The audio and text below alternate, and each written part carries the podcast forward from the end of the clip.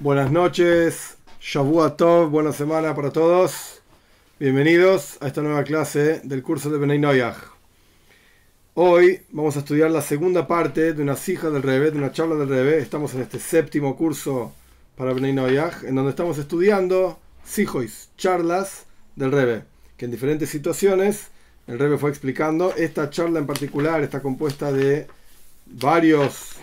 Eh, varios momentos, digamos, en los cuales el Rebe conversó, charló, explicó. Estamos hablando del año 1953-1952, en donde el Rebe nos está explicando algo muy técnico. Ahora voy a hacer un resumen, paciencia, porque hace un par de semanas que no estudiamos. Algo extremadamente técnico, que el Rebe, hoy lo vamos a ver un ratito, lo lleva para un lado extremadamente espiritual, por así decir, a pesar de que todo lo que estamos estudiando es espiritual, pero de algo muy técnico, específico de corbanois, de ofrendas, corbanot, saltamos, vamos a saltar el día de hoy, Dios mediante, a emuna, fe, para entender la diferencia que hay entre la emuna, la fe del pueblo de Israel, y la emuna, la fe de Bnei Noyach. Vamos a hacer un pequeño, pequeño resumen. El tema sobre el cual la charla empieza hablando es el concepto de, como dijimos anteriormente, corbanos, ofrendas. Y existen en las ofrendas leyes, montones de leyes. El tercer libro de la Toira, Vaikro, habla ampliamente, ampliamente de las leyes de los diferentes corbanos, qué condiciones debe cumplir, etcétera, etcétera. Nosotros estamos hablando de un asunto, que pensamos que eran dos, esto es parte del resumen, un asunto específico que se llama mum en hebreo. Mum significa un defecto. Por ejemplo, un animal que le falta una pata, por ejemplo, un animal lastimado, y sin entrar en todos los detalles de las eh, diferentes categorías de defectos y formas de defectos, no importa. En Parshas, en, Emoir, en el libro de Baikro, ampliamente explicados qué significan los defectos. Empezamos hablando de dos tipos específicamente de defectos. Mejusar e Iber, un animal que le falta un miembro, o un mum, un defecto específico en el animal, pero el animal no le falta un miembro, simplemente tiene un defecto. Un segundo. Perdón. Al animal no le falta ningún miembro, tiene algún tipo de defecto. Inicialmente el Rebe plantea que parece que son dos categorías diferentes, al punto tal que tiene dos versículos diferentes. En la Toira, cada ley tiene que tener una fuente de donde sale esa ley. En general, versículos. Entonces, cuando estamos hablando de algo tan específico de, ofrendas, que la verdad es que no sabemos cómo son, solamente Dios viene y nos dice esto es lo que hay que hacer, cuando uno dice, ah, tal ofrenda sirve, tal ofrenda no sirve, ¿cuál es el versículo que prueba esa idea? Bien, empezamos toda la charla pensando que eran dos asuntos diferentes con dos versículos, pero el Rebe terminó explicando que en realidad estamos hablando de un concepto. El concepto es mum, defecto. Ese defecto puede tener diferentes grados. ¿Cuántos grados de lo que estamos estudiando? Dos. Hay un grado que se llama pleno. Pleno significa que no le falta nada. Está entero. No le falta nada. Esto en hebreo se llama shleimus. Plenitud. El, el animalito para ofrendar está entero. Perfecto. Hay otro concepto que se llama temimus. Temimus significa integridad. Plenitud por un lado, integridad por el otro lado. Integridad, integridad, perdón, no viene a negar que falte algo. No, está todo entero. Eso ya lo, lo resuelve, digamos, Shleimus, plenitud. Pero temimos, integridad es un paso más, algo adicional. el Rebe trajo que la diferencia que hay entre las ofrendas del pueblo de Israel y las ofrendas de los Bnei Noyach, o incluso las ofrendas del pueblo de Israel antes de la entrega de la toira eran como las de Bnei Noyach y después de la entrega de la toira son diferentes. La diferencia que hay es que para las ofrendas del pueblo de Israel la toira exige shleimus y temimus, plenitud e integridad. Es decir, el mínimo, la mínima, el mínimo defecto invalida al animal para ser ofrendado. Pero para Bnei Noyach y de la misma manera las ofrendas antes de la entrega de la toira lo único que era inválido era, o lo único que es inválido hoy en día para Beninoyas también, a pesar de que yo expliqué ampliamente que no recomiendo hacer sacrificios, etc. Pero poder se puede. Lo único que es inválido hoy en día para Beninoyas es un animal que le falta una parte. En hebreo es Mehusar Eiber. Mejusar viene la palabra gizaron, falta Mejusar Eiber, le falta una parte, un miembro. Pero una, un defecto, específicamente lo que estamos estudiando, y les recomiendo repasar la clase anterior si no entienden todos los detalles, etcétera, lo hablamos de esto. El, defecto específico de lo que estamos hablando es un corte en el ojo. Dukin un cortecito en el ojo, etcétera, que es un defecto específico que para el pueblo de Israel ese animal no se puede ofrendar, para Bnei ese animal sí se puede ofrendar. Bien, el Rebe aumentó un paso más y dijo que esta, de esta forma podemos explicar también algo que tiene que ver con las ofrendas de aves. Hasta ahora estábamos hablando de ofrendas de vaca, chivo, etc. Ahora empezamos a hablar de ofrendas de aves. En, el, en cuyo caso, en cuyo caso, también está este concepto de que una ofrenda de ave, si es Mejusar Eiber, Mejusar es Eiber, le falta un miembro, no se puede ofrendar, pero no requiere otro, otros tipos de defectos minúsculos, no son problemáticos. No es un problema. Y el Rebe conectó esto con ofrendas de una persona rica en dinero y ofrendas de una persona pobre, en, de vuelta, en dinero que al respecto de las ofrendas de una persona pobre, las personas que tenían poca plata solían ofrendar animales de menor valor, por ejemplo un pájaro, un ave. Obviamente una paloma vale mucho menos que una vaca. Entonces, las ofrendas de menor valor son shleimois, plenas, completas, no le falta miembro, pero no tienen ese nivel adicional de temimus, de, de integridad total, porque es un animal de menor nivel, es una paloma en comparación a un, una vaca, por ejemplo, a un chivo. Eh, y esto, este es el último paso, digamos, de lo que vimos la clase pasada. De esta manera, entonces el Rebe, yo hice un resumen muy resumido, pero de esta manera el Rebe estableció, este, perdón, de esta manera el Rebe estableció entonces que tenemos ofrendas para el pueblo de Israel, tienen que tener dos condiciones, Shleimus, Temimus, y esto se aplica también a las ofrendas de aves. De vuelta, recomiendo escuchar por lo menos el final de la clase pasada para entender esto más en detalle, pero para lo que nosotros necesitamos hoy alcanza con lo que estoy diciendo. Y en las ofrendas de Benei Noyach no alcanza con Shleimus, con plenitud, no necesitas Temimus no necesitas integridad. Esto es lo que vimos en la clase pasada, perfecto. Ahora el Rebe agrega un detalle técnico, un paso más, que si no recuerdo mal, la clase pasada no lo vimos, en el peor de los casos lo vemos hoy de vuelta, y ahí nos vamos a introducir directamente, bucear, después de este pequeño capitulito, el tercer capitulito, en emuna, en fe. Vamos a ver. De acuerdo a esta idea que mencionamos anteriormente, de vuelta que existe tmimus, eh, perdón, plenitud, tmimus, que es integridad. De acuerdo a esta idea, vamos a poder entender eh, una pregunta de un comentario. Vamos al texto. De acuerdo a esta idea, este concepto de que una, un defecto simple que no representa la falta de un miembro del animal, de vuelta, son dos tipos de defectos diferentes no está inválido en las ofrendas de antes de la entrega de la Torah. Y lo mismo, no está inválido en las ofrendas de hoy en día para Benay Noyach. Y tampoco es inválido en las ofrendas de aves para el pueblo de Israel, incluso hoy en día. No es porque les falta temimus necesariamente, les falta integridad a las aves específicamente.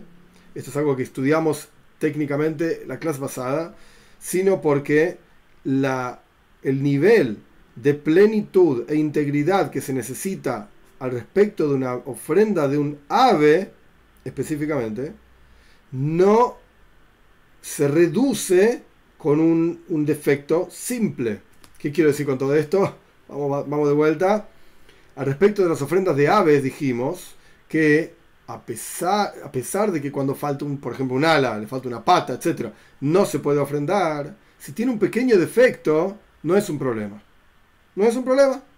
Se considera que ese ave tiene shleimus y temimus. Las dos cosas. Porque eh, plenitud y, eh, perdón, integridad. Porque Porque al ser un, un korban, una ofrenda de menor categoría, una ofrenda de un pobre, una ofrenda de un ave, en comparación a una ofrenda de un animal más grande, entonces el, el nivel de tmimus, el nivel de integridad es menor, menor categoría, que el nivel de integridad de un animal más grande. De acuerdo a este concepto vamos a poder responder, por lo menos desde una perspectiva profunda, de la parte más profunda de la Torah, una pregunta que hacen Tosafot. Tosafot es un comentario, Toisfes es un comentario al Talmud. Ah, estamos hablando de un montón de rabinos, como 50, 60 rabinos que compusieron este comentario en diferentes épocas, en diferentes lugares, y después hubo otro que lo puso todo junto. Pero son muchos rabinos, Europa, año, entre el año más o menos 1150 y 1300 más o menos, aproximadamente. Este comentario de Tosafot tiene una pregunta sobre el Talmud. El Talmud dice que Rabbi Akiva, un personaje muy importante en el mundo de la Torá, él decía así, Rabbi Akiva permite ofrendas de animales con mumim, con defectos, de manera tal que si ya lo ofrendaron en el altar, de entrada no podés ofrendarlo en el altar. Pero si ya lo subiste al altar, no lo bajes, no lo saques del altar, déjalo ahí. ¿Por qué? Solamente cuando se trata de un defecto, en el ojo, un defecto en el ojo del animal, por cuanto esa ofrenda es kosher, es apropiada. En el caso de aves, existe un caso específico en el cual, incluso si tiene un defecto en el ojo, el animalito es kosher, se puede ofrendar Siendo así, un animal más grande, en cuyo caso de entrada nunca lo ofrendarías si tiene un defecto en el ojo. Pero si ya lo ofrendaron, déjalo, no lo bajes, no lo saques. No estás obligado a sacarlo del altar. Esta es la opinión de Rabbi Akiva. Y Toises pregunta sobre esta opinión de Rabbi Akiva. No entiendo. Hay, dice Tosafot, literalmente este es el lenguaje. Cash. Hay un problema con esto hay muchos defectos diferentes que no invalidan al animal, como por ejemplo, que no son defectos de que le falta un miembro, son otro tipo de defectos, no invalidan al animal. ¿Y por qué Rabia Akiva se detiene específicamente en el defecto en el ojo? ¿Cuándo es que dice Rabia Akiva? Un animal más grande, por ejemplo una vaca, si la subiste, tenía un defecto en el ojo y la subiste al altar porque no te diste cuenta, no lo viste, etc. Y después te diste cuenta, no es necesario que lo bajes, solamente defecto en el ojo. Si es un defecto en una pata, no, ahí lo tenés que bajar. ¿Es un defecto en el oído? No, ahí lo tenés que bajar. ¿Es un defecto en el labio? No, ahí lo tenés que bajar. El defecto en el ojo, déjalo ahí, está bien. Déjalo, no lo lleves de entrada. Pero si ya lo llevaste, déjalo. ¿Por qué Rabbi Akiva se detiene justo en esta categoría? Justo en este defecto y dice, ah, eso es kosher, eso está bien, si ya lo subiste, porque en los pájaros, en las aves está bien. Hay muchos otros defectos que también están bien, porque en aves están bien. Entonces, ¿por qué Rabbi Akiva habla justo de este defecto? Y lo mismo, y esto es una historia que vimos la clase pasada, la historia de la destrucción del segundo templo, Kamsa y Bar Kamsa, les recomiendo volver a la clase pasada para verlo en detalle, etcétera, de una fiesta que hubo entre los sabios, etcétera. El tipo este, Kamsa, le puso un defecto en el labio, algunos dicen y otros dicen en el ojo al animal. Él podría haberle, haberle hecho algún otro defecto al animal. ¿Por qué justo eligió esos defectos? Hoy nos detenemos en el tema del ojo no tanto el tema del labio, el Rebbe tiene una nota, pero no vamos a entrar en esto. Y Toyswis termina su pregunta diciendo, no entiendo, calla, no tengo una respuesta. Preguntó, planteó un problema y no tengo la respuesta. Y estamos hablando de genios de la Torá, grandes sabios, etcétera, que tranquilamente dicen, no tengo la respuesta. ¿Qué va a hacer? No lo sé. Bien. De acuerdo a todo lo que explicamos, dice el Rebe. De acuerdo a todo lo que explicamos que acá la quemará, el Talmud, cuando Rabbi Akiva dice que si es un defecto en el ojo, si en, segunda instancia, si ya lo subieron al altar, no lo bajes. El altar está, eh, perdón, el Talmud está aludiendo a algo muy específico. Es decir, que el contenido más profundo de integridad, en contraposición a plenitud, Shleimus es plenitud, Temimus es integridad, el contenido más profundo de integridad, que es algo que se agrega, es algo adicional, que aparece a partir de la entrega de la Torah, al respecto de ofrendas, excluye específicamente toda, toda, todo defecto en las ofrendas de los animales del pueblo de Israel y tiene que ver específicamente con el concepto de visión. ¿Por qué Rabbi Akiva? Obviamente la explicación es todo lo que viene ahora, paciencia, ya sé que no se entiende tan sencillo. ¿Por qué Rabbi Akiva se detiene justo en el defecto de un cortecito en el ojo? Porque hay algo especial en la visión, que tiene que ver, esa cosa especial en la visión, en ver, tiene que ver con la novedad de la entrega de la Torah, con algo que pasa a partir de Maton Toiro, a partir de la entrega de la Toiro. Y esta cosa de la visión nos va a ayudar a entender la diferencia que hay entre las ofrendas del pueblo de Israel y las ofrendas de los Bnei y más aún entre la fe, emuná, emuno, la fe del pueblo de Israel, la fe como es para Bnei. Cuarto capítulo. Vamos a entender esto de acuerdo a entender las palabras del Sefer Ahinuch. El Sefer Ahinuch es un libro que le escribió Rabbaran a Levi, así es la tradición, no se sabe exacto, alrededor del año 1350, España, y es un libro que explica y define cada mitzvah. De acuerdo a cómo el Rambam las, enumera, el Sefer Ahinuch explica diferentes ideas de cada mitzvah. El Sefer Ahinuch, el libro de Hinuch, escribe, Hinuch quiere decir educación. El Sefer que hay quienes dicen que lo escribió para un hijo de él, qué sé yo. El Sefer Ahinuch escribe cuando está explicando la razón de la mitzvah, por qué cada, de la mitzvah, del precepto, por qué cada ofrenda tiene que ser tomim, íntegra. ¿Qué me está enseñando la toira? Diciéndome, ah, las ofrendas tienen que ser íntegras, no solamente plenas, sino íntegras también, tomim, tmimus. ¿Por qué? El rey copia las palabras de Sefer Ahinuch, dice así. Con lo que hablamos anteriormente al respecto de las ofrendas dentro de lo que es el pshat, el sentido literal de las cosas, ¿para qué sirven las ofrendas? Para despertar y enfocar el pensamiento de las personas hacia Dios. Esta es la idea de una ofrenda. Ya vamos a ver un ratito rápidamente algo más profundo todavía, similar, pero más profundo.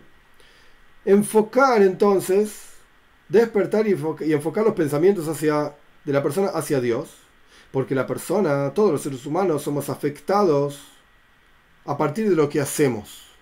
Nuestras acciones tienen un efecto no solamente en el mundo a nuestro alrededor, en nosotros también. Por lo tanto, es apropiado, dice el Sefer el libro de Hinuch, que una, un korban, una ofrenda, no tenga ningún defecto. Porque, de vuelta, la ofrenda representa el pensamiento de la persona, los pensamientos del ser humano no descansan y no, se no, no, no, descansan, no deberían esparcirse en algo que es poco importante. En otras palabras, el Sefer está diciendo, deja de pensar en porquerías. Tendrías que pensar en Dios, enfocar tus pensamientos en Dios. Porque los corazones se despiertan en las cosas más importantes y en las cosas más plenas para que tu pensamiento, o sea, de vuelta, ¿qué representan las ofrendas? En general, el pensamiento enfocado hacia Dios. ¿Por qué las ofrendas no, tienen, no pueden tener ningún defecto? Por lo menos las ofrendas del pueblo de Israel, como explicamos ampliamente en la clase pasada, en, el comienzo del resumen de esta clase. ¿Por qué las ofrendas no pueden tener ningún defecto? Porque el pensamiento de la persona no debería tener ningún defecto. El pensamiento de la persona debería estar enfocado en Dios, nada más. Esto es lo que escribe el Sefer Ahinuch, el libro de la educación. Para explicar esto en forma más profunda, de acuerdo a lo que escribe otro comentarista, Rebbeinu Behaye, Behaye Ibn Pekuda, escribe en su comentario a la Toira, cuando explica la palabra korban. Korban quiere decir ofrenda, sacrificio. El Rebbeinu Behaye escribe que la palabra korban surge de la palabra kiruv, acercamiento, karoiv en hebreo, acercamiento. El asunto de las ofrendas entonces es el acercamiento de la capacidad y las cualidades emocionales de la persona hacia Dios. Esto es un korban. Similar, parecido a lo que dijo anteriormente el Sefer Ahinuch, el concepto de los pensamientos. Acá el Bejaye, así se llama, Rabbeinu Bejaye, está yendo un paso más todavía. Tienes que acercar tu vida espiritual, tu ser, tus pensamientos, tus palabras, tus acciones, tus sentimientos, acercarlos a Dios. Este es el concepto espiritual de un korban, una ofrenda. Este es el concepto de un korban. Y de acuerdo a esto, podemos decir que el hecho de que un korban o una ofrenda tiene que ser tomim, tiene que ser íntegra, sin ningún tipo de defectos, esto es porque hay que despertar, utilizando, combinando las palabras del Sefer Ajinus, que habla de pensamiento, y las palabras del Bejaye, que habla de las fuerzas interiores de la persona, hay que despertar y enfocar el pensamiento de las personas, acercar todas tus capacidades y todos tus sentidos hacia Dios. Esto es un korban. Esto es lo que representa espiritualmente la palabra korban. El concepto de las ofrendas, esto es lo que representa, acercarse a Dios. Y cuando tu acercamiento a Dios tiene que ser pleno. No puede faltar una parte de tu vida que no estás acercando a Dios. Esto es shleimus, pleno. Y más aún, tiene que ser íntegro. Es decir, ni siquiera tener el mínimo defecto que representaría que hay una mínima parte de tu vida que no la acercas a Dios. a pesar de que estás acercándote, sí, pero hay ciertos pensamientos, palabras, acciones que todavía no refinaste plenamente. Por ejemplo, una persona que cumple un precepto solamente para tener una recompensa. Yo sirvo a Dios porque me va a dar mucha braja, mucha bendición. Ok, ¿estás sirviendo a Dios? Sí. ¿La motivación es la correcta? No. Entonces no acercaste realmente toda tu vida en forma plena hacia Dios. La acercaste, pero no en forma íntegra. Forma plena sí, porque todas tus acciones son eh, en aras del cielo, todos tus asuntos son divinos, todo lo que quieras. Pero está íntegro, sin defectos. No, hay, en mi observancia hay defectos igual. Esto es temimus, integridad. Y por eso Explica el Rebe, para Bnei un defecto en el ojo, esto volviendo a la historia de Kamse Bar que yo expliqué en la clase pasada. Un defecto en el ojo no es un defecto. Se puede ofrendar igual. Porque para Bnei Noyach, y el Rebe lo subraya esto, es Gewalt. En mi humilde opinión, esta parte de la Sige es lo, más interesante. Y es muy interesante cómo el Rebe lo, lo subraya. Loy Nidrash. El Rebe dice, no se exige de Bnei Noyach el asunto de visión de Dios. ¿Qué significa visión de Dios? En un minuto lo vamos a explicar. Esto es el centro de la sige, el centro de la charla del Rebe. Pero para mí, antes de entrar en esto, hay que detenerse un minutito. El Rebe subraya. Para Bnei Noyach no se exige de ellos. ¿Qué significa no se exige? Que si no lo haces, estás bien. ¿Pero lo podrías hacer? Claro que sí. Y el Rebe va a decir más adelante, yo lo leí al comienzo de la clase pasada Noyach pueden llegar a esto que estamos hablando. En un minuto vamos a empezar a explicar. Pueden llegar, 100%. Si no llegan, ¿están mal? No, no. No se exige de ellos. Pero pueden, sí, pueden llegar. Es un hidush, es una novedad que no se ve en todos los lugares en Hasidus. No se ve esto. No se ve. La explicación de todo esto. A pesar de que para Bnei esto es literalmente el texto de las hijas de la charla. A pesar de que para Bnei Noyach existe el concepto de emuna, fe en el creador del mundo, como dice el Talmud, que los Bnei Noyach llaman a Dios el de Eloikayo, el Señor de los señores, o sea, están los ángeles que son muy poderosos, está Dios por arriba de ellos. Dios es el es el Señor de los Eloikayo, de los ángeles. ¿Es verdad? Bnei Noyach tienen este concepto de emuna, de fe. Sin embargo, hay una diferencia fundamental entre la fe, emuna, de Bnei Noyach y la fe en uno de Bnei Israel, de los judíos. Al punto tal que, según muchas opiniones, no están advertidos Bnei Noyach sobre el concepto, contra el concepto de Shituf. ¿Qué significa Shituf? Sociedad. Esa es la traducción de la palabra Shituf. Y acá estamos hablando de que Dios haya delegado en algún socio, o socios, entre comillas, algún, algún ángel, algún astro, constelaciones o lo que sea, parte de su poder, por así decir. ¿Es idolatría? No. Idolatría es otra cosa. Idolatría es decir, un ángel, por ejemplo, tiene libre albedrío para darme a mí o no darme a mí algo. Eso es idolatría. Pero si decimos que Dios, Él decidió delegar en tal ente, pónganle el nombre que quieran, ángel, constelación, esfera, mundo, no importa cierta, cierta porción de su poder. Entonces uno reza a, ese ente porque Dios mismo lo, honra y le dio su poder. Eso se llama Shituf, asociación. Bnei Noyach no tienen prohibido Shituf. No tienen prohibido asociar a Dios con otra cosa. Paréntesis, y esto yo lo dije en la clase pasada y no me voy a cansar de decirlo. El Rebe dice claramente que a pesar de que no está prohibido, no es un comportamiento adecuado. Y todo lo contrario, Dios les va a cobrar esto. Ah, ¿y entonces por qué está permitido? ¿Qué? Porque cada uno puede elegir hacer lo que quiera. Te podés elegir conectarte con Dios y solamente con Él. Podés elegir no conectarte con Dios. Es que después te lo va a cobrar. Pero fue tu elección. Es como el concepto de la existencia del mal en el mundo. Si no existiese el mal en el mundo, entonces nadie haría nada malo. Y seríamos todos buenos. Entonces, ¿qué mérito tenés de que no hiciste nada malo? Sí, ninguno, cero.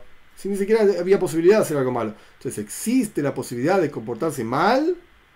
Y ahí es donde podemos elegir, ¿lo vas a hacer o no lo vas a hacer? Bien. ¿Cuál es la nekude? ¿Cuál es el punto central de la diferencia que hay entre la, en la inmuna, en la fe, entre los judíos y los no judíos? Para el pueblo de Israel, el concepto de la fe es un resultado de que tienen en su interior una porción de Dios en lo alto literalmente, como dice el Tania, capítulo 2. Que Dios único ilumina en el alma del judío. No por mérito propio. En todo caso será por mérito de Abraham, Isaac y Jacob, y nuestros patriarcas. Pero esta es la realidad. Hay una porción de Dios en el interior de cada judío. Y sobre esa porción de Dios ilumina la presencia de Dios. Y por cuanto el fundamento de la fe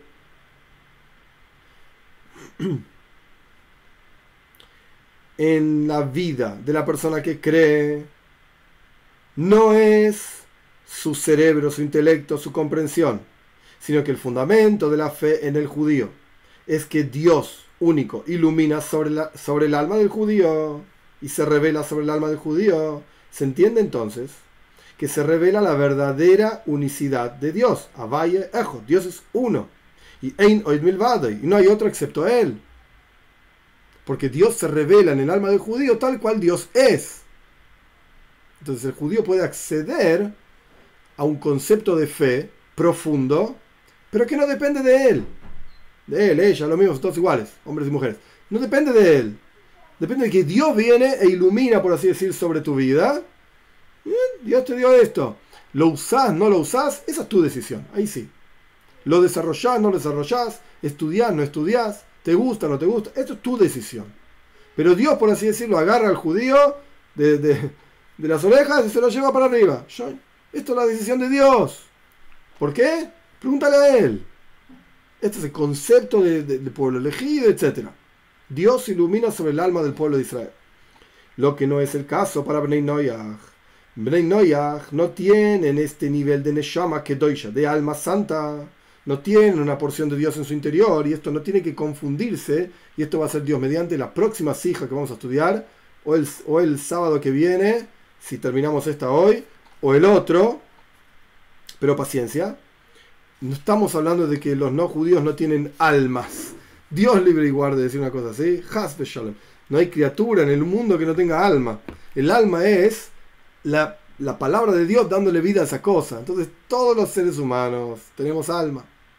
Lo que estamos discutiendo, y, ese alma, lo que estamos discutiendo es cómo es ese alma. Y ese alma incluso las criaturas, un animal, una planta, una piedra también tienen alma, que es la palabra de Dios dándole vida a esa cosa. Los seres humanos tenemos un Tselem la imagen de Dios, que de vuelta esto lo vamos a estudiar en una clase el, sábado que viene o el otro.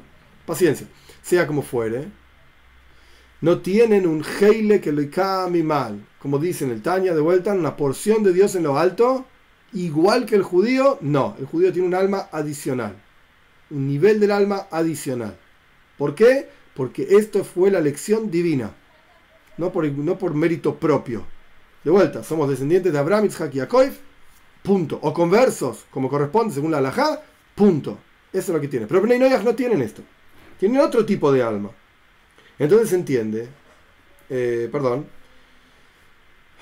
se entiende que toda la inmuna, el concepto de la fe en Dios de Bnei Noyach, es un resultado de su captación y su comprensión de Dios. Dicho de otra manera, la fe en el judío es de arriba para abajo. Es Dios revelándose a la persona. La fe del Ben Noyach es de abajo para arriba. Es la persona buscando y encontrando a Dios.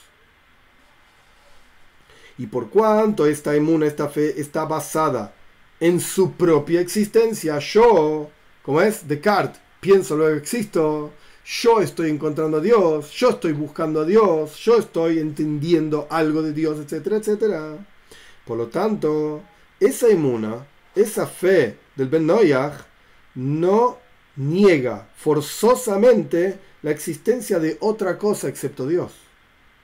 O incluso otro gobierno aparte de Dios.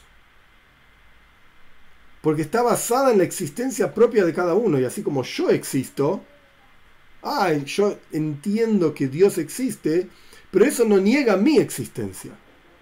De hecho, yo estoy acá entendiendo a Dios. Entonces yo estoy acá. Automáticamente podría existir incluso otro poder aparte de Dios. ¿Podría existir? ¿Existe? No, pero podría existir. No lo niega la fe del Ben Noyach, no niega la posibilidad de otra existencia. La fe del judío sí, porque se revela la, verdadera unicidad de Dios en el alma del judío. De vuelta, puede ser que el judío no lo tenga revelado, no lo entienda, no lo conozca, no le interese. Ese es otro problema de la elección personal de cada uno. Pero está en potencial ahí, sí, totalmente. Está en potencial. Y por esta razón es que Benay Noyach no fueron advertidos de hacer shituf, de asociar a Dios con otra cosa. Porque la inmuna, la fe que se exige de ellos, es de acuerdo a su capacidad. Y si ellos no tienen una porción de Dios en lo alto en su interior, de vuelta, el tipo de alma que tiene el judío, tienen otro tipo de alma de ser humano, la imagen de Dios, etc. Pero si no tienen esta porción de Dios en lo alto, entonces lo captan a Dios y lo entienden a Dios como el Lekaya, el Señor de los Señores. Acá el Rebe, entonces, con esto termina el capítulo 4, que es el capítulo clave, ahora vamos a ver más explicación, el capítulo clave de todas las hijas. Esto es todas las hijas, esto es toda la charla. Ahora vamos a terminarlo, obviamente, y falta bastante para estudiar. Pero el punto central es, ¿qué es emuna? ¿Qué es fe? Y acá hago un paréntesis. Este es uno de los terribles errores y peligros de gente que enseña cosas sobre Bnei y para Bnei que no tienen idea de lo que están hablando. Tomar un texto del judaísmo que habla sobre emuna, sobre fe, y decir que ese texto se puede aplicar a todos los seres humanos, hay textos que sí, lo, lo acepto, pero hay textos que no. Hay textos que no. Y no, porque el, el no lo puede estudiar. Oh, viste, encontramos una parte de la toira que el Ben no puede estudiar. Como quien dice, viste, no lo puedes estudiar, es para mí, nada más que soy judío. No lo pasa por ahí. Pasa por entender que no se aplica a ellos. No se aplica a Ben ¿Qué le vas a decir a un Ben En una fe es visión de Dios. ¡Ay, qué lindo! El rabino habló de la fe. No se está hablando de los judíos nada más. No está hablando de Ben el Rebe tiene un hidush, una novedad interesante, que Benay podrían llegar a eso también. Pero en, términos simples y sencillos, no, no se aplica. Entonces no podés sacar de la galera fe, fe, hablemos de Muna, todos tenemos en Muna, qué lindo, fe en Dios, sé feliz y dale para adelante. ¿Quién te dijo que ese es el mensaje que la Toira tiene para Benay No necesariamente. No necesariamente. 5. Capítulo 5. Esta diferencia entre las dos formas de fe que explicamos es similar a la diferencia que hay entre dos sentidos del ser humano. Shmia y Reya, audición y visión. La definición de visión es que la cosa vista se revela e ilumina tal y cual la cosa es hacia la persona que ve. Esa cosa se te viene encima, entre comillas, de arriba para abajo, de la cosa hacia la persona. La cosa se revela, se presenta frente a uno. Yo qué sé, fuiste, fuiste estás, caminando por la calle y viste un coche pasando. Ese coche se te presentó a vos, lo viste. Te vino. No es algo que vos saliste a la calle buscando coches andando por la calle. No. Pasó un coche porque era un tipo viajando no sé dónde.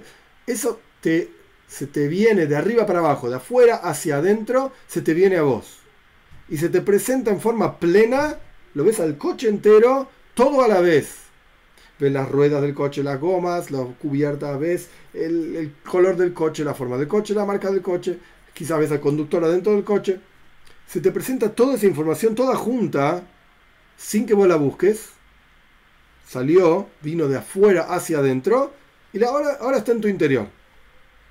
Y se te presenta la cosa tal y cual es. Es decir, la cosa vista no se define de acuerdo a la capacidad de quien ve, sino que la cosa está ahí y se te presenta entera tal y cual es. No importa mucho lo que vos entendés o lo que no entendés, está ahí la cosa.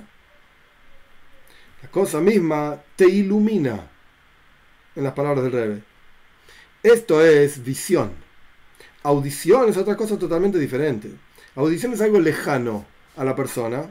Cuando una persona escucha sobre algo en particular, su captación de esta cosa es escuchar detalle tras detalle. Yo no puedo ahora dar dos, tres, cuatro, cinco clases a la vez. Doy una clase de una hija del Rebe para Bnei doy una clase de Talmud, doy una clase de un Maimer Hasides, un discurso hasídico, doy una clase de qué sé yo. ¿Por qué? Muy simple. Porque no puedo hablar dos cosas a la vez. Puedo hablar una cosa a la vez. Puedo hacer bits. Digo, cinco minutos de Sija del Rebe para Bnei Corto. Cinco minutos Talmud. Corto. Cinco minutos un discurso hasídico. Corto. Cinco minutos volvemos a la clase de Bnei Obviamente la gente va a decir, este rabino se volvió loco. No se puede entender nada, porque está en el medio de explicar una cosa, corta, se puede hablar de otra cosa que nada que ver, corta, se puede hablar de. Está loco el tipo este. sus clases no tienen sentido. Entonces nadie hace esto. Pero el punto es que para mí sería, como ser humano, sería imposible decir dos cosas a la vez. No existe. Nosotros trabajamos en serie. Para aquellos que saben computación, etc. Nosotros trabajamos en serie, no en paralelo. En serie decís una cosa, después otra, después otra, viene un byte de información, otro byte de información. En paralelo vos podés transmitir varios puntos de información, todos a la vez. Todos a la vez. No necesitas que termine de pasar un punto de información para pasar otro. Pasan dos juntos, tres juntos, cuatro juntos, cinco juntos. Esto se ve también en, los celulares. ¿Cuántos CPU tiene? ¿Cuántos cerebros tiene el celular? Oh, el mío tiene cinco, el mío tiene seis, el mío tiene ocho wow, son varios cerebros trabajando a la vez. Entonces hay, varias actividades que pueden trabajar todas a la vez, las computadoras más modernas también, etcétera, etcétera. En serie, cuando uno escucha, no, puedo escuchar dos cosas a la vez. Si hay un tipo hablándome acá de Talmud y un tipo hablándome acá de un discurso casídico, los dos a la vez, en la oreja mía, bla, bla, bla, bla, no entiendo nada. No entiendo ni uno ni al otro. Vos callate la boca, déjame escuchar lo que dice el Talmud. Terminó de hablar del de Talmud y ahora, ahora habla vos, el de Hasides. No se puede dos cosas a la vez. Y esto es una, una, una regla talmúdica. Dos voces no las podés escuchar a la vez. No hay forma. Y a través de esto, a través de que uno escucha un detalle, otro detalle. Mira, salí a la calle y había un vehículo andando por la calle. Uy, qué interesante. El vehículo era verde y era grande, tenía cuatro puertas, tenía cuatro ruedas, y había un hombre eh, sentado adentro con un sombrero, qué sé yo. Un punto de información por vez. Cuando vos lo ves, lo ves todo junto. Cuando escuchás, es un punto por, por vez. Y a través de esto se dibuja en el cerebro de la persona, por así decir, el concepto. Y se entiende que esto no es una revelación de la cosa tal y cual es es de adentro hacia afuera. La persona que escucha va agregando detalles en su cabeza a través de que le van transmitiendo los detalles. Si yo te digo era un vehículo y vos te imaginas, qué sé yo, de qué color, ¿no? Era verde. Ah, ok, ahora para que borro la imagen que dibujé, que era un vehículo rojo, porque me gusta el color rojo. No, no, no, ahora somos un vehículo verde. Ok, y yo me imaginé una Ferrari, porque está re linda la Ferrari. El tipo dijo, no, era Fiat. Ah, para, ok, borramos la Ferrari verde y ahora escribimos Fiat, Fiat verde. ¿Y qué Fiat? Yo qué sé, hay un montón de coches Fiat. Ah, era Fiat, no sé, Palio. Uh, entonces pará, yo había pensado otro. Vos vas dibujándote la, cosa en tu cabeza de acuerdo a cómo va viniendo la información, parte a parte, pedacito a pedacito. Entonces no es la cosa tal y cual es que se revela a vos. Es vos entendiendo esa cosa, a, partir de lo que te dicen. Lo mismo pasa con Emuna, con la fe. Para Bnei Noyach que, como explicamos, no, el, Dios único, Dios uno, no ilumina y se revela frente a ellos, para ellos, sino que ellos tienen la capacidad de llegar a inmuna, a fe, a través de pruebas intelectuales, pruebas racionales, a través de su propia búsqueda, desde adentro hacia afuera, de abajo hacia arriba. Entonces la de, la de inmuna, la fe de Bnei Noyach está en, en la definición de audición. Es como audición. Por el otro lado, la fe para los judíos, que Dios único ilumina en su alma, como está escrito en diferentes lugares de Hasides, en el Tanya, etc. La inmuna es en forma de visión. Es diferente, funciona diferente. Y esta también es la, la alusión en el lenguaje que usa el Talmud, que el ejemplo clásico de un defecto, ahora volvemos a Corbanes, volvemos a ofrendas, el ejemplo clásico de un defecto que no invalida la ofrenda, por lo menos antes de la entrega de la toira, o de las ofrendas de, de Bnei Noyach después de la entrega de la toira. ¿Cuál es el ejemplo clásico? Un, corte en el ojo. ¡Pum! Justo ese. Nosotros habíamos dicho, Toysface, el comentario de Tosafot pregunta, ¿por qué eligieron justo el, el, coso en el ojo? Hay otro montón de defectos diferentes. No, dice el Rebe, el, Talmud está tratando de aludir a algo muy, muy especial. Justo el defecto en el ojo es lo que divide entre una ofrenda del judío. El judío no puede ofrendar esa ofrenda porque tiene un boom, tiene un defecto, no es íntegro.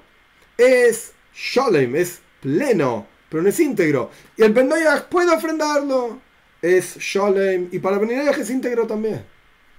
No es un problema no requiere de esa integridad. Tiene un defecto en el ojo, no hay problema. Kamsa, o Bar Kamsa, como sea, en la historia que, vimos en la clase pasada, le hizo un defecto en el ojo. Para el emperador romano ese defecto era válido, no importa, se puede ofrendar. Para los judíos no.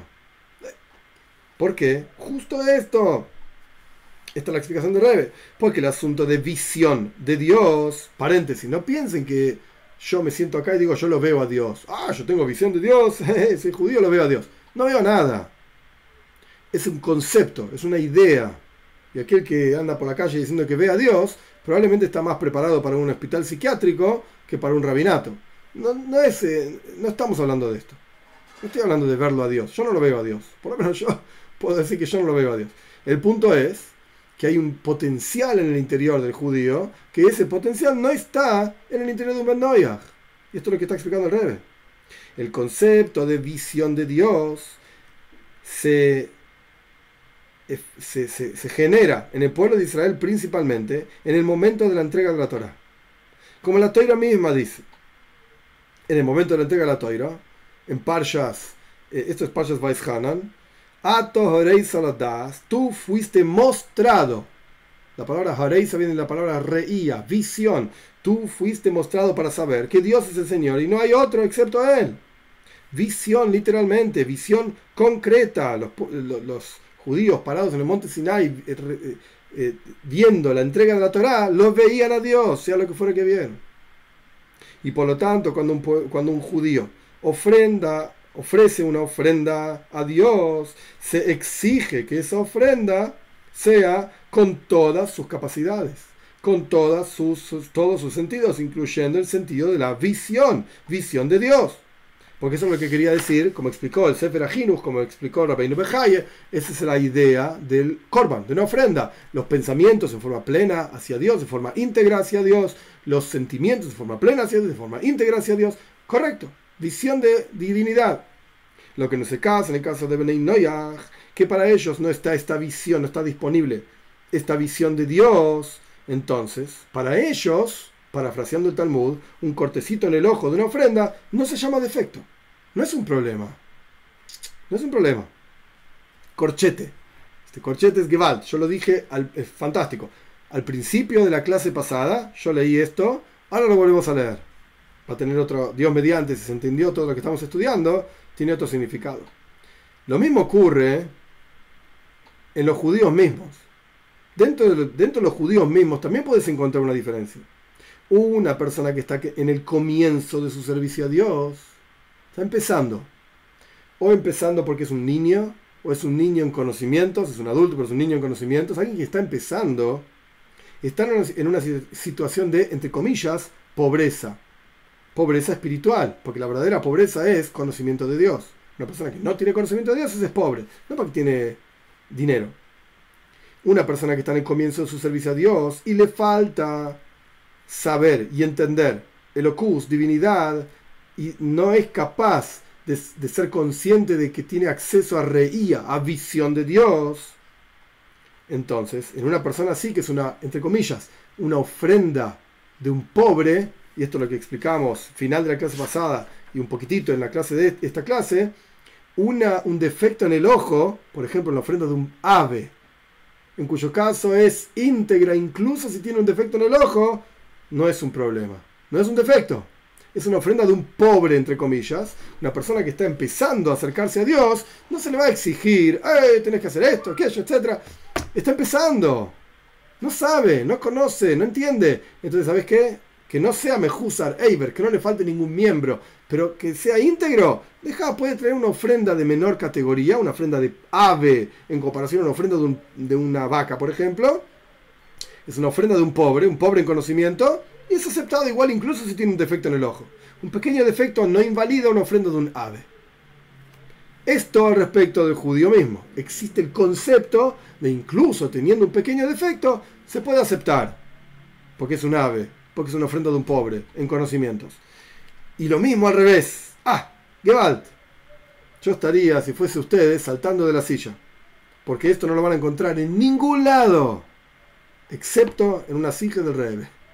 El único que tiene las agallas el único que tiene los conocimientos, la capacidad de decir una cosa así, es el Rebbe. Y Baruch Hashem, gracias a Dios, los que están escuchando ahora los que van a escuchar después, etcétera, están teniendo acceso a algo que es imposible de encontrar en otro lado. Imposible. ¿Qué dice el Rebbe? Por el otro lado, por cuanto la revelación de la entrega de la Torah tuvo un efecto también en Bnei Noyah, esto lo estudiamos en la sija anterior, de este curso, en la charla anterior. En el momento de la entrega de la toira, Dios da a los judíos 613 preceptos y dentro de esos preceptos incluye siete preceptos para Bnei Noyach y le dice a los judíos, señores, ustedes son Oer Lagoim, son luz para las naciones, para todos los pueblos de la tierra. Vayan y enseñen. Quiere decir que Bnei Noyach también tienen un vínculo con Matan Toira con la entrega de la Torah. Es a partir del momento de la entrega de la Torah que existe en forma plena y absoluta los siete preceptos con todas sus ramificaciones. Ok, Breinoyach aprenden a través del pueblo de Israel. Todo bien, pero al fin y al cabo es aprender. Y tienen un vínculo con Matan Toira. Volviendo a las palabras. Por cuanto la revelación de la entrega de la Torah la revelación divina que ocurrió en el momento de la entrega de la Torah también tiene un efecto en Breinoyach, al punto tal que la observancia de los preceptos de Bnei Noyach tiene que ser en el lenguaje del Rambam, Maimonides, porque Dios mandó en la Toira a través de Moshe Rabbeinu. Esa es la forma correcta de que cualquier Ben Noyach, Bas Noyach, cumpla los preceptos de Bnei Noyach. Por lo tanto, también para ellos es posible, por lo menos algo similar al concepto de fe en el pueblo judío. Este es el texto. Y el rebe lo subraya. Shayach es posible, por lo menos en algo similar a la fe que hay en los judíos también. Y es por eso que Bnei Noyach pueden traer ofrendas sobre el altar del templo, el Beis Hamikdash, que está destruido, que se construye rápido en nuestros días, pero podrían llevar ofrendas para ser ofrendadas, ofrecidas, qué sé yo, en el altar del pueblo judío. Y entonces, cuando Bnei traen una ofrenda para ser sacrificada en el altar de los judíos, esa ofrenda tiene que ser tmima, íntegra. Ah, mal, cerramos corchete. ¿Qué está diciendo Rebe? Rebe está diciendo así, pará. Yo te voy a explicar cómo es la cosa. Emuna, fe. ¿Qué es la fe? Pará. Hay dos formas de fe. De arriba para abajo, de abajo para arriba. ¿Qué es esto? O Dios se te revela. Esto pasa con los judíos. ¿Por qué? Porque eso es lo que Dios eligió.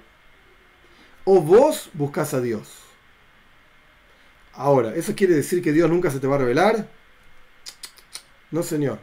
Fíjate cómo son las ofrendas de Bnei Noyach. En las ofrendas de Bnei Noyach, un Ben Noyach, Bas Noyach, es lo mismo, ya dije, podría construir en el patio de su casa un altar.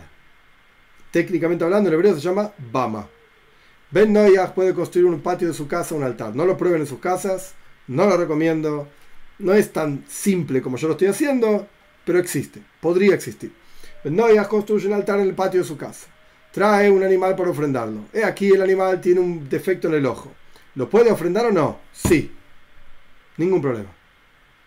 Un judío no podría ofrendar ni en el patio de su casa, porque debería ser solamente en el Hamikdash, en el templo, y tampoco podría ofrendar un animal que tiene un defecto en el ojo. Caso número 2, y esto es lo que está diciendo el Rebe, y es interesantísimo.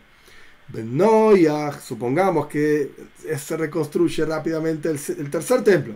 Tenemos un Beis tenemos un templo, tenemos un altar y podemos hacer ofrendas. Un Benoyah no quiere hacer una ofrenda en el patio de su casa. Yo quiero una ofrenda en el Beis en el templo en Jerusalén, en el monte Moiria. El tipo lleva una ofrenda y esa ofrenda tiene un defecto en el ojo. ¿La ofrendamos? No. No. Tiene un defecto en el ojo. Pero es una ofrenda de un no judío. Tiene que ser íntegra. Cuando él hace ofrendas en el patio de su casa, que sea feliz. Puede ser una ofrenda plena, shleimus, completa. Pero si no es íntegra no pasa nada. Esto representa el acercamiento del Ben Noyah hacia Dios en cuyo caso no hay visión, por eso tiene un defecto en el ojo, es el ejemplo de defecto del cual estamos hablando, no hay visión de divinidad, porque no está esa porción de Dios en lo alto, en el interior del Ben Noyah. Entonces, si tiene un problema en la visión del animal, no pasa nada. Pero si este mismo Ben Noyah quiere ofrendar en el templo, que hoy en día no existe de vuelta, pero si existiese, entonces la ofrenda tiene que ser íntegra también. No me vengas con ofrenda, con un error, un problema en el ojo. ¿Qué representa eso? Que Menayas también puede acceder a visión de Dios. ¿Cuál es la técnica detrás de esto? ¿Cuál es la estructura? ¿Que de repente el Benayas tiene una porción de Dios en lo alto igual que el judío? No lo sé. No lo sé. El Rebe no lo dice. Y yo no lo sé. Yo no lo sé. Lo único que el Rebe hace referencia es cuál es la prueba talmúdica, legal, de que Bnei Noyas pueden llevar ofrendas al templo y hay que ofrendarlas y tienen que ser íntegras, no solamente plenas, sino íntegras también. Sea como fuere, con este parrafito pequeño, el Rebe abrió, por así decir, una, puerta gigante a entender Emuna de Bnei Noyach diferente a lo que se venía entendiendo hasta que el Rebe dijo esto. ¿Pueden acceder al concepto de visión de Dios? Sí. Por lo menos algo similar, dice el Rebbe. Por lo menos algo similar. Esto quiere decir, de vuelta, como dijimos anteriormente, que todos los textos judíos sobre fe se aplican a Bnei No, no necesariamente. No necesariamente, para nada. Es sabido, esto yo lo mencioné en alguna otra clase también, lo repito ahora para que se entienda y después seguimos adelante. Es sabido que hay siete preceptos de Bnei y hay ramificaciones, etcétera, etcétera el Shema Israel, recitarlo dos veces por día, la unicidad de Dios, no es un precepto para Bnei no están obligados a hacerlo. Y sabido que el Hito, Jaime Yosef de Azula, en año 1750 aproximadamente, le indicó a un no judío, después de que se aseguró, así le escribe en su propio diario, Magel se llama el diario, em, después de asegurarse que solamente creía en el Dios de Israel, sin ningún tipo de sociedad, sin ningún tipo de idolatría ni nada por el estilo, el Gidó le dijo, entonces, decí dos veces por día el Shema Israel. ¿Qué quiere decir esto? Quiere decir que si realmente quien, el Ben Noyach, Bas Noyach, está convencido, entendió, captó, entró, digamos, compró, por así decir, entre comillas, hay un solo Dios y no tiene forma, no tiene socios, no tiene hijos, no tiene Gornish, nada de esto. Y realmente está fuerte en su fe, en su avance en Toire Mitzvah, etc. Esto se aplica a él. Puede acceder a algo similar, por lo menos, a la fe del pueblo judío. Avanzamos, capítulo 6. En total son 6 capítulos, así que quizás esto lo voy a hacer un poco más rápido Así podemos llegar a la plenitud de la cosa y terminarla y quizás hace un poquitito más largo la clase, pero me parece que vale la pena terminarlo ahora, si no nos queda un capitulito para la clase que viene. No, no, no cierro.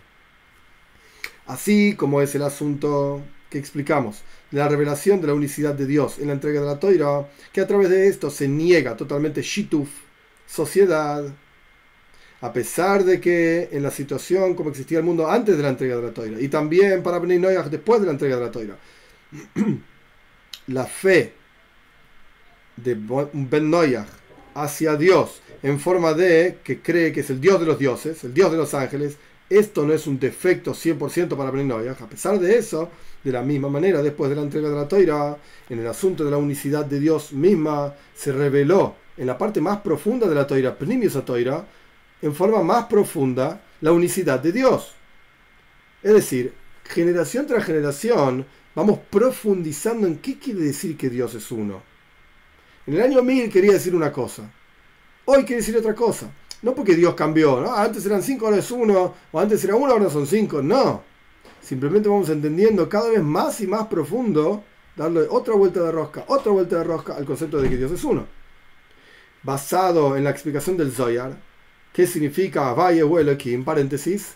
En la clase, en el curso de Benei Noyah, de, que está disponible para los que son miembros del canal, en esa categoría de miembros, curso de Benei Noyah, estamos estudiando lo que el Rebbe está hablando ahora. ¿Cuál es la explicación del Zoyar de que Dios es uno? Y cómo generación tras generación va aumentando en profundidad la comprensión de que Dios es uno. Bien, cerramos paréntesis al punto tal que no solamente que no hay ninguna cosa que tenga gobierno excepto Dios, sino que más aún, no hay ninguna existencia excepto Dios. Y esta es la explicación de Ein Oit Milvado, y no hay otro excepto Él, que no hay otra existencia excepto Él. Al punto tal de decir siquiera Ein Oit, no hay otro. Más profundo todavía, ni siquiera excepto Él, borrar esa parte, no hay otro, no hay otra cosa. Y en esto mismo, a lo largo de las generaciones se van revelando de tanto en tanto, dentro de la parte más profunda de la teoría, formas más profundas de entender qué significa la unicidad de Dios, cada vez más y más sutil y profundo.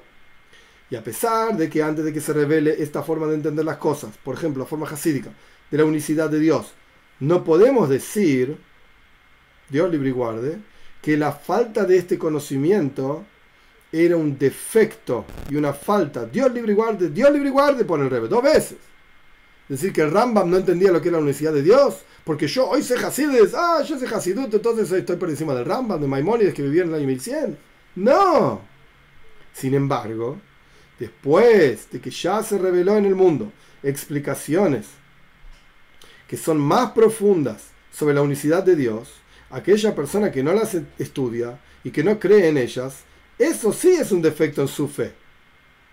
O por lo menos, en forma extremadamente sutil, sutil de, de más sutil, es un asunto de negar la unicidad de Dios. El Rambam no tenía disponible Hasidut. No tenía disponible el Zoyar. Es una discusión si el Rambam era Mekuba, no era Mekuba, sabía Kabbalah o no, no importa. Al final de sus días de Hidot dice que sí estudió Kabbalah. Pero sea como fuere, el Rambam no tenía disponibles los textos que hoy nosotros tenemos disponibles, las explicaciones que nosotros tenemos disponibles. Él no la tenía. Entonces, para él, la forma en que él entendía la unicidad de Dios era plena, íntegra, buenísimo. Pero para nosotros hoy en día, que tenemos a disposición montones de explicaciones mucho más profundas, si solamente te quedas con lo que dice el Rambam, tu fe, tu comprensión de la unicidad de Dios es falta, es defectuosa. Y si hay un defecto en tu fe, en tu forma de comprender la unicidad de Dios, sutilmente hablando, estás negando la unicidad de Dios, porque no querés estudiar la cosa en forma profunda, te quedaste ahí nadando en la superficie, pero profundizá. Similar a lo que encontramos que el Rambam mismo, Maimonides mismo, determina la ley de que a una persona que dice que hay un Señor del mundo, pero tiene cuerpo o tiene forma, esta persona se llama un hereje. Y el Raibad, que es un comentario contra el Rambam, dice, ¿y por qué lo llamó a este hereje? Y el Raibad, escuchen que escribe el Raibad. Reb Abraham Ben David, estamos hablando del año 1150, 1200. Escribe, ¿por qué lo llamaste hereje a un tipo que piensa que Dios tiene cuerpo o que Dios tiene forma? ¿Cuántos, este es el texto, cuántos grandes y buenos, mejores que el Rambam, mejores que vos que escribís tus pavadas, fueron por ese pensamiento? Porque vieron los versículos y pensaron que las leyes Y los versículos, las historias, perdón, Agadot, el Talmud los y los versículos, etc., indicaban por ese camino. Cuando la Torah habla de la mano de Dios, cuando la Torah habla de, los ojos de Dios, muchos pensaron, dice el Raiva, el Raiva describe, gente que era superior al Rambam, pensaban que efectivamente Dios tiene ojos y manos. Esto es lo que escribe el Raiva.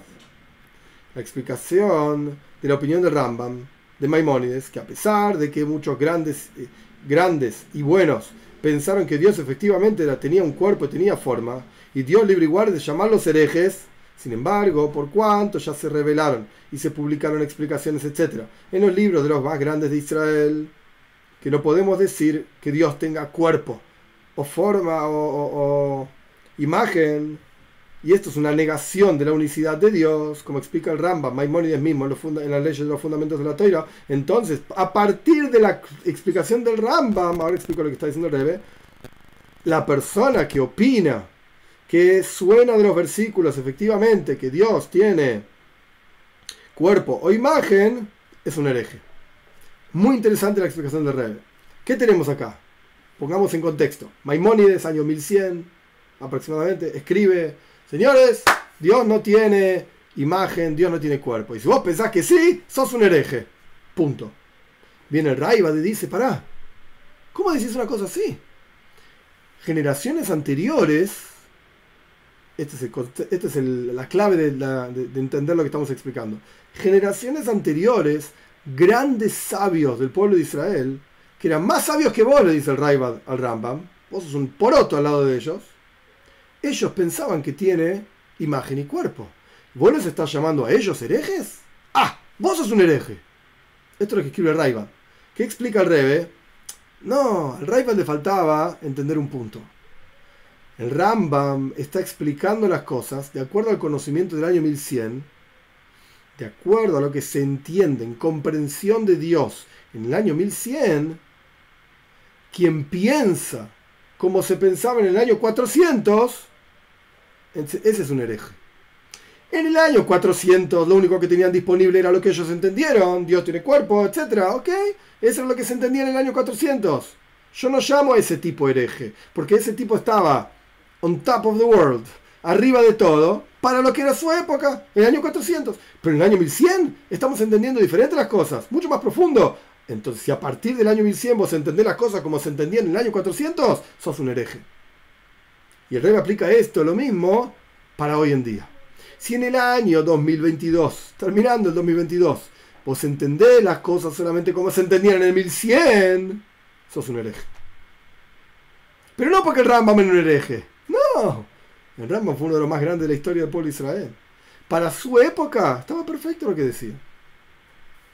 De la misma manera, en nuestro asunto, después de que se reveló en Pnimius Atoiro, lo más profundo de la Torah, la explicación verdadera de la unicidad de Dios, en el Zoyar, en Hasides, que no hay otra existencia excepto Él, eh, entonces, una persona que no cree en esto, Bedakus de Dakus, sutilmente hablando, está negando la unicidad de Dios. El rey está dando con un caño a todos los que no quieren estudiar Hasides. ¿Por qué no querés profundizar? Si vos no querés profundizar, sutilmente hablando, estás negando a Dios, negando la unicidad de Dios. Y como fue explicado, no podés traer ninguna prueba del hecho de que en las, generaciones anteriores la revelación de la parte más profunda de la Torah no era conocida. Y no era conocida entonces esta explicación novedosa, entre comillas, más profunda de la unicidad de Dios. Entonces, si esa explicación no era conocida en las generaciones anteriores, puede ocurrir que la fe en Dios pueda estar plena, incluso sin conocer Hasidut, sin estudiar Hasidut, sin estudiar Kabbalah, lo que sea la mística judía. Porque antes de que esto sea revelado en el mundo, no faltaba nada. Los, los, maestros, digamos, de, de, judaísmo en las generaciones anteriores que no tenían Hasidus, por supuesto que su fe era plena y entera. No es ninguna prueba. No puede decir una cosa así como explicamos anteriormente, del Rambam y del Raiva. Por el otro lado, entonces uno podría preguntar, ¿y por qué el Rambam no sabía Hasides? ¿Por qué de repente salió con el Baal Shem Por el otro lado, cuando todo, decimos que Dios hace todo, a Kol, hace Yafa Itoy. en, en Coyeles, tercer capítulo, Eclesiastes creo que se llama, tercer capítulo, versículo 11. Todo lo hizo Dios lindo en su momento. Es adecuado en el momento adecuado. Y se reveló la parte más profunda de la toira, y esto incluye las formas más profundas de entender la unicidad de Dios, que avanza y se revela generación tras generación. Es una obligación entonces de todo judío estudiar estos asuntos y creer en ellos. Y el estudio de estos asuntos es una preparación cercana para ese, aquel momento en que el pueblo de Israel, como escribe Rambam, el pueblo de Israel van a ser Jajamim Gedolim, grandes sabios, y van a conocer las cosas ocultas, y van a captar la capacidad, la, comprensión de Dios de acuerdo a la capacidad del ser humano, como está escrito, y así termina todo el libro de Mishneh todo el libro del Rambam, un versículo de Ishaya esto es Ishaya capítulo 11, versículo 9. Porque se va a llenar, en el momento de la venida de Mashiach, pronto en nuestros días, se va a llenar la tierra del conocimiento de Dios como el agua cubre el mar. Este es el final de la sige, este es el final de esta charla que estudiamos. Entonces, resumen, resumen, súper resumido. Después podemos pasar a preguntas. Sorpresivamente no hay ningún comentario, no sé si hay algún problema en la computadora o qué, pero hoy no hay comentarios. Em, resumen de lo que vimos. A partir de entender, muy resumido, pero esto es el concepto, a partir de entender la idea de que hay diferencia de categoría de corbanos, de ofrendas, y hay ofrendas en las cuales un defecto es aceptable, por ejemplo, la ofrenda de un ave, para el pueblo de Israel. Por ejemplo, la ofrenda de un Ben en su propia casa. Podemos ver que hay diferentes formas de fe. A partir de esto, podemos entender que hay diferentes formas de fe. O que Dios se te revela, en caso del pueblo de Israel, o que la persona busca a Dios. Y existe el concepto, y esto es una de las novedades, en mi humilde opinión, más profundas y más interesantes de esta charla del Rebe, en la fe de Bnei Noyaj también hay por lo menos algo parecido, en las palabras del Rebe, algo parecido a la fe de los judíos también. Se puede acceder a esto. Cualquiera, bueno, va a requerir trabajo, no va a ser tan sencillo, pero se puede acceder a esto también.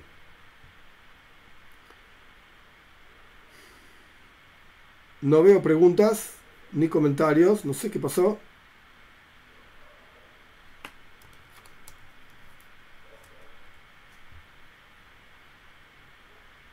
Vamos a tomarnos un instante a ver si alguien escribe algo, pero a mí no me sale nada que hayan escrito. No sé si alguien quiere escribir algo a ver si funciona. A mí no me está saliendo ningún comentario.